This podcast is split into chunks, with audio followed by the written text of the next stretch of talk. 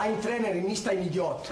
Ein Trainer sei, sehe, was passiert im Platz. Der Kreuzbandriss, das ist Sport übers Radio. Stell dir vor, du sitzt in einem grossen Raum im Schneidersitz auf deiner Matte. In bequemen Kleidern hast du deine Augen zu und dann chantest oder hörst zumindest das Mantra.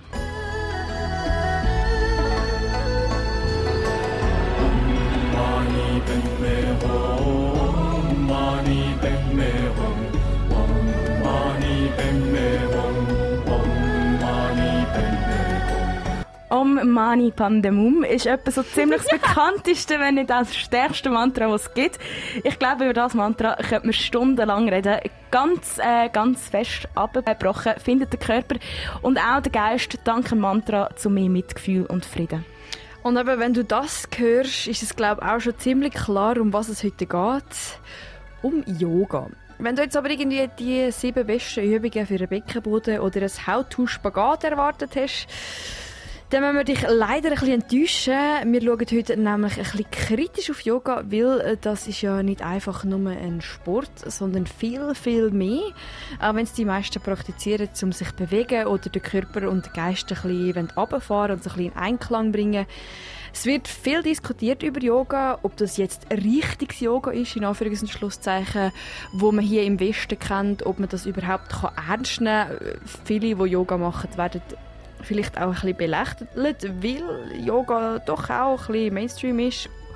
Und das Geschäft mit Yoga-Accessoires, Küsse, Matten, Blöcke, Yoga-Pants und und und, das ist auch gigantisch. Mit jemandem, der Yoga aber so richtig lebt, haben wir geredet. Und zwar ist das Nathalie Nikloska.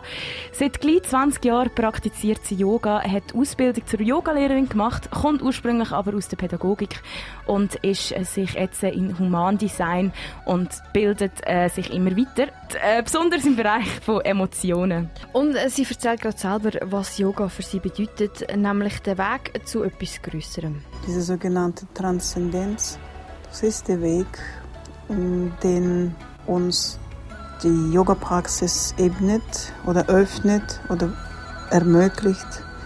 Und ich sehe in Yoga eine Möglichkeit, zu anderen Ich zu kommen, zu dem, der vielleicht wirklich glücklich ist in jeder Situation, in jeden Lebensumständen, in allen Lebensumständen.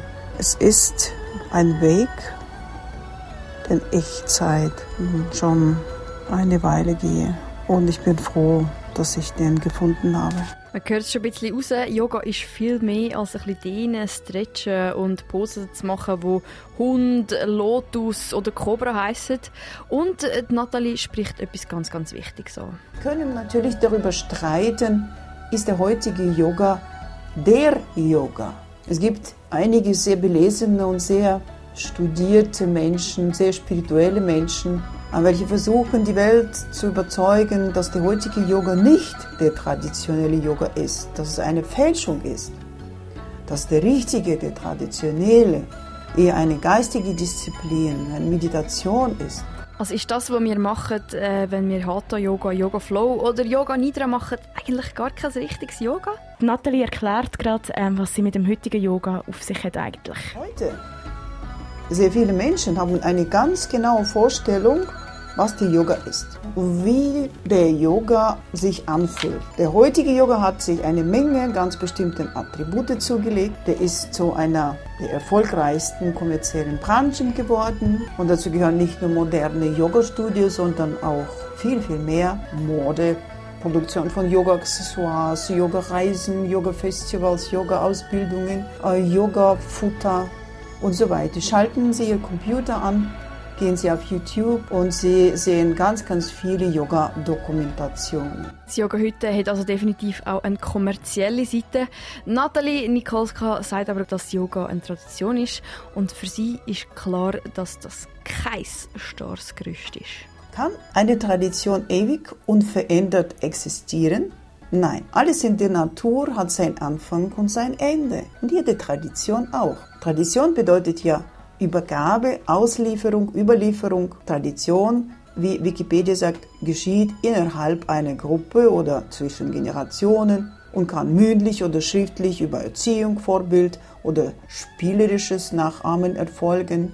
So wie sich die Natur ständig verändert, so verändern sich auch die Menschen und ihre Traditionen. Auch Yoga als eine Tradition musste seit den Zeiten ihrer Entstehung ziemliche Veränderungen erfahren müssen. Das, was sich in einer historischen Epoche bewährt hat, kann nach 30 Jahren schon sehr veraltet sein. Tradition entwickelt sich weiter. Darum redet man von Yoga auch nicht wirklich als Sportart, weil es ist eigentlich viel mehr als nur eine Sportart. Yoga praktizieren unterschiedliche Menschen, sei es ein Arzt, Physiotherapeut, Lehrer, Krieger, Manager oder ein Geheimagent und unabhängig von der Nationalität, Geschlecht und politischer Zugehörigkeit. Der Yoga ist allumfassend. Es wird nicht ganz richtig, ihn nur als eine Tradition, Körperkultus oder praktische Philosophie oder Psychologie bezeichnen. Yoga ist eigentlich in unseren Genen angelegt als das ewige Streben nach einem glücklichen, gesunden Leben, nach persönlicher Weiterentwicklung,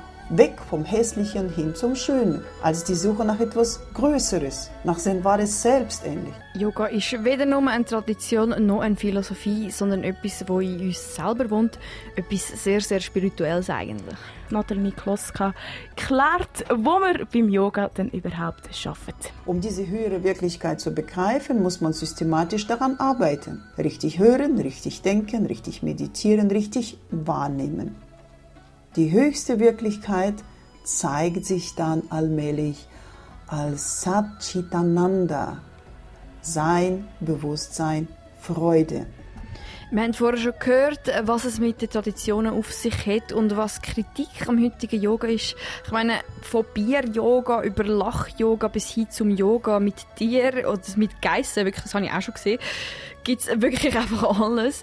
Dass das als absurd wahrgenommen wird, ist verständlich.